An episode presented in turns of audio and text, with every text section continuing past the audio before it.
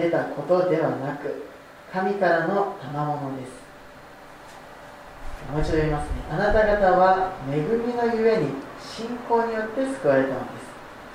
それは自分自身から出たことではなく神からの賜物です、えー、救いは神様から与えられたものですね、えー、自分が神様のことをイエス様のことを信じたっていうふうに思いがちだし、まあ、そういう面もあるんですけれども自分たちの選択でもあるけれどもその神様が自分たちを選び救ってくれたっていうそういう恵みによるっていうところに、えー、聖書書いてあります。そこに一度立ち返るっていうことすごい大事だなというふうに思っています。でもう一箇所開きたいんですけれどもヨハネの福音書の15章の16節です。ヨハネの福音書15章16節。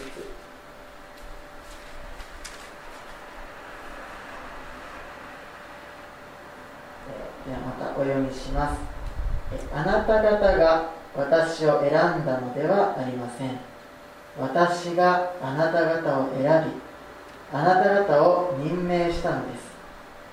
それはあなた方が行って実を結びそのあなた方の実が残るためでありまたあなた方が私の名によって父に求めるものは何でも父があなた方にお与えになるためです。ここもそうなんですけれどもあなた方が私を選んだのではありません。私があなた方を選んだのです。選ぶ。えっとイエス様のことを信じるか洗礼はまた、まあ、あれですね、まあ、洗礼を受けるかそういうことがこう選択として迫られることがありますけれども、えー、自分の選択でもあるけれどもやっぱり神様が自分を選んでくださったんだ。その恵みによってその天国へと導かれていくのであるそこそういうことを聖書、えー、強調して書いています。そこをしっかりとこう捉えていくことが、えー、大事になってくるかなというふうに僕は思っています。で、うんと、天の御国の例えまあ、天国の例えについて、え聖書ではたくさん載っていますけれども、うんと、ちょっとそこからまたこのことについて考えていきたいなと思いましてえっと、聞いたことまたは読んだことあるかもしれませんけれども日雇い労働者の例えというのがマタイの福音書。20章の1節から10節載っていますまたちょっと開いていただければなと思うんですけれども、えーここもですね、読んでいきたいなと思います。マタイの福音書20章1節から10節で、えっと、今日ちょっと僕が読むか迷ったんですけれども、うんと、何年か前に、あの、聞くドラマ聖書アプリっていうのが、あの、無料公開をされたんですご存知でしょうか？えっと、聞くドラマ聖書。これ結構いいんですよね。でちょっとその聞くドラマ聖書に読んでもらおうかなと思うので、えっと、ちょっとお聞きください。えっと、少しあの聖書と言葉は違っている部分はありますけれども、あの内容としては同じですので、じゃマタイの福音書の20章の1節から10節までちょっと読んでもらいたいと思います。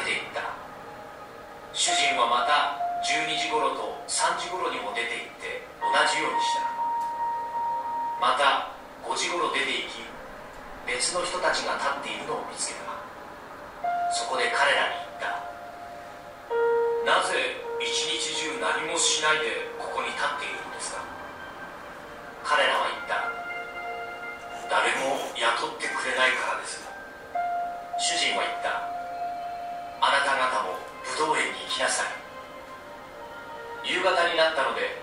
武道園の主人は監督に言った。労働者たちを呼んで最後に来た者たちから始めて最初に来た者たちにまで賃金を払ってやりなさい。そこで5時頃に雇われた者たちが来てそれぞれ1デナリずつ受け取った。最初の者たちが来てもっと多くもらえるだろうと思ったが彼らが受け取ったのも1デナリずつであったという、えー、20章の1節から10節まででしたえっと、ちょっと簡単にこのお話をすると、1日1デナリ、1デナリというのは大体1日分の給料というふうに言われているんだったと思いましたが、えっと、その約束で、えブドウ園に、えー、人を雇います。で、まあ、9時と12時と3時にも主人は出かけていって、労働者を雇うんですね。でさらに5時にも出かけていって、労働者を雇います。でそして夕方、まあ、5時だったら夕方もうほぼ夕方ですよね。まあ6時ぐらいのことを夕方というんでしょうかわからないですけれども。そして夕方になって、えー、その日の一日の給料を払うことになりました。で5時に、えー、来た人から順番にこう呼ばれていって5時に来た人に1デナリもらえた、えー、まあ、大体1時間ぐらい働いたんでしょうかちょっとはっきりは分かりませんがそれで1デナリもらえたので期待しますよね。自分はいくらもらえるんだろうな。えー、そしたら結局全員1でないだった。でこの後、えー、一番最初から働いた人たちは文句を言うわけですけれどもなぜ自分たちも1でないの？でも、えー、主人は言います。自分が約束したのは1でない主人がその額を決めて何か悪いことがあるでしょうか。その後で言っていくわけなんですけれども、えーまあ、こういう気持ちは分かるなっていうふうに思うんですけれどもこれはあのその天国に入るその天の御国の例えとして、えー、言われていますがやっぱり私たちはその神様の恵みによって入ることができるということをこの例えからも学ぶことができます、え、先に信じたものも後で信じたものもそして、え、まあえー、いろいろな働きあると思いますけれども、えー、みんな天に招かれていくんだ神様のその恵みによるんだというところですね。5時に来て1時間しか働いてないのに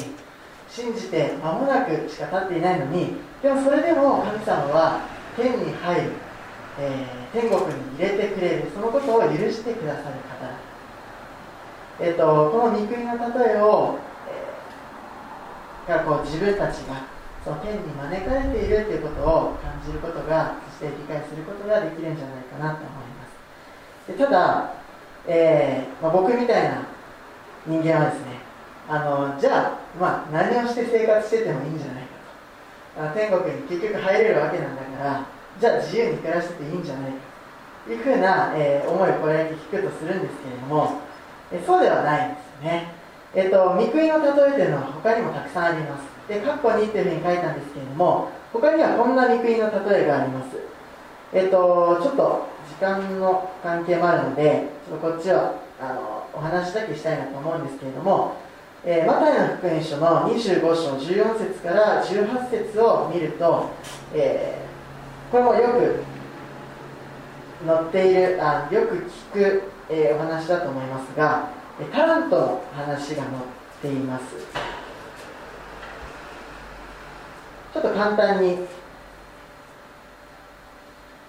お話をすると主人が旅に出かけていくのでその旅に出かける前にえ各々の能力に応じて1人には5タラントそして1人には2タラント。そしてもう1人には1タラントを渡してそれから旅に出かけました。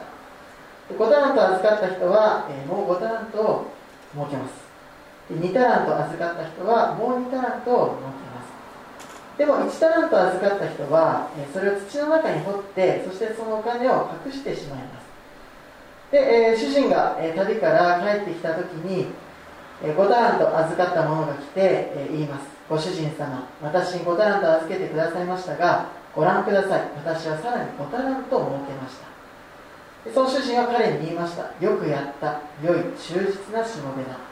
あなたはわずかなものに忠実だったから私はあなたにたくさんのものを任せよう。主人の喜びを共に喜んでくれ。そして2タラント、えー、預かった者も来て言いました、えー、ご主人様私は2タラント預かりましたがご覧ください。さらに2タラント設けました。その主人は彼に言いました。やよくやった。良い忠実なしもべだあなたはわずかなものに忠実だったから私はあなたにたくさんのものを任せよう。主人の喜びを共に喜んでくれそしてその後、えー、1タラント預かったものが来ます、え、ご主人様あなたはまかないところから刈り取り知らさないところから集めるひどい方だと分かっていました。私は怖くなり、え、出て行ってあなたの1タラント地の中に隠しておきました。さあどうぞ。これがあなたのものです。ところが主人は彼に答えて言った、えー、悪い怠け者のしもべだ。私がまかないところから買い取り散らさないところから集めることを知っていたというのか。だったらお前はその私の金を銀行に預けておくべきだった。そうすれば私が帰ってきた時に利息がついて返してもらえたのだ。えー、だからそのタラントを彼から取り上げそれを10タラント持っている者にやりなさい。というところですね、え、タラントっていうのはよく賜物の例えだというふうに言われています。賜物っていうのは何かというとこれもいろんな捉えがあると思いますけれども、え、まあ、一つは自分の持っている時間だったり能力だったり才能だったり財産だったりするのかなと思います、まあ、能力とか才能といってもえー、何かそんなもの持ってませんっていうようなものではなく例えば日本人だったら日本語を話せることもそれも一つの才能だったり能力であると思います、えーと、そういうふうな自分の持っているものを、神様からこう与えられている賜物というふうに言ったりします。で、えー、5タラント預かったものは10タラント2タラント預かったものは4タラント。えー、この人たちはその自分がいただいたものを賜物を用いました。たくさんのものをそうすると任されました。自分が与えられている、えー、財産であったり才能であったり時間であったりそういうものを神様のために用いた時に主人のために用いた時に主人はたくさんのものを、えー、任せてくれるようになります。これは、えー、まあ、頑張った分報酬がもらえる、えその報いがあるというふうに、え考えることができます。逆に1ターンと預かった人は1ターンとそのまま渡しました。でその人はその1タラントその賜物さえも取り上げられてしまいましたえっとここから分かることは、えー、天の御国ではその、ま、任されるものは、ま、人によって違うのかなというふうな解釈ができるのかなと思います。その自分がどれだけ神様から預かったものを生かしてやっていくことができるのか。えー、そのことによって、えー、その神様はその神様と出会った時によくやった忠実なしもべだというふうに言ってくれるんじゃないかなというふうに、えー、解釈することができるかと思います。えっと、だからあのよく言いますね、天に宝を積みなさいという言葉もありますが、えー、天に宝を積むことがその神様にとって喜ばれることであり、自分がその神様から受け取った賜物を生かしていくことにもつながっていくんだというふうに感じます。えっと、今日ですが、えまずですね、一つの、あの二つの御言葉と、そして一つの例えから、その救いは神様の恵みによるということを、えー、聖書から学んできました。えー、救いはその神様が恵んでくださるものであるから私たちのある意味行動ではない行動による救いではなくその神様が恵んでくださることによって私たちは手に入ることができるただその手に宝を積むのは、えー、またそれとは別のものとなってくる。手に宝を積むものは神様から報いを受けることができる、えー、手の御国の例えからそういうことも学ぶことができるかなと思います。えー、なので、やっぱりその救いに関しては、自分を救われている、それは神様の恵みによるものだというところに、確信を持っていくことができるかなと思います。ただ何をやってもいいかというとそうではなく神様から与えられたものを、えー、存分に生かしていく必要がある。それが神様の、えー、喜びであり御心であり、えー、自分の使命なんだなということをこの、え聖書箇所から感じました、えー、だから必ず天国に入ることができます。神様の恵みによるものです。そのことを、強く、え感じていって、え歩んでいきたいなと思います、えー、聞くドラマ聖書っていうのをですねアプリで検索すると出てきます。あのこう読みから目から入ってくる人もいればやっぱり耳から入ってくる人もいるんですね。それはすごく自分自身も感じますしあの学校の教員してても感じるんですけれどもやっぱり耳から入る方の人は聞いた方が入ってき読んでてもえ今10節読んだけど何話してたっけ？何も分かんないってこと？僕よく今ちょっと変わってきたんですけどね。特に10代の頃は僕はもう読んでてもなんか一書読んだよしって思って何書いてあったんだろう分かんないみたいな感じのことがかなり多かったのでやっぱり聞いて入ってくるのが多い人はやっぱ聞いて入ってくるのが多いですね。そういう方には本当ととてもおすすめのアプリです。無料です、えー、データ使用量にちょっと気をつけながらお使いください。ということで、えー、ぜひですねあの必要に応じてダウンロードしていただければなと思います。では、えー、お祈りして終わります。天の父様、えー、感謝します、え神様は本当に恵みによって、えー、私たちを救ってくださることを、えー、感謝します、え神様が、え自分と共におられるのかそして、え自分は天に、天国に行くことができるのか、えそういうことを心配になることも、えありますけれどもそういう時に、え神様が、え救いは、えその神様の恵みによるのだということをえまた神様が、え私たちを選んでくださったということを、え思い出し、えそして、えその言葉に立って聖書の言葉に立って歩んでいただきますようにお願いします。またそのことを神様の、え十字架の死によって、えイエス様を信じ受け入れることそのことだけで恵みによって、え救われる、えこのことを本当に感謝します。えー、どうぞ、え、そのことに立ちながら、え、神様が望まれるように自分の賜物を生かして歩んでいただきますようにどうぞお願いします、え、感謝します。イエス様の名によってお願いします。アーメン。うん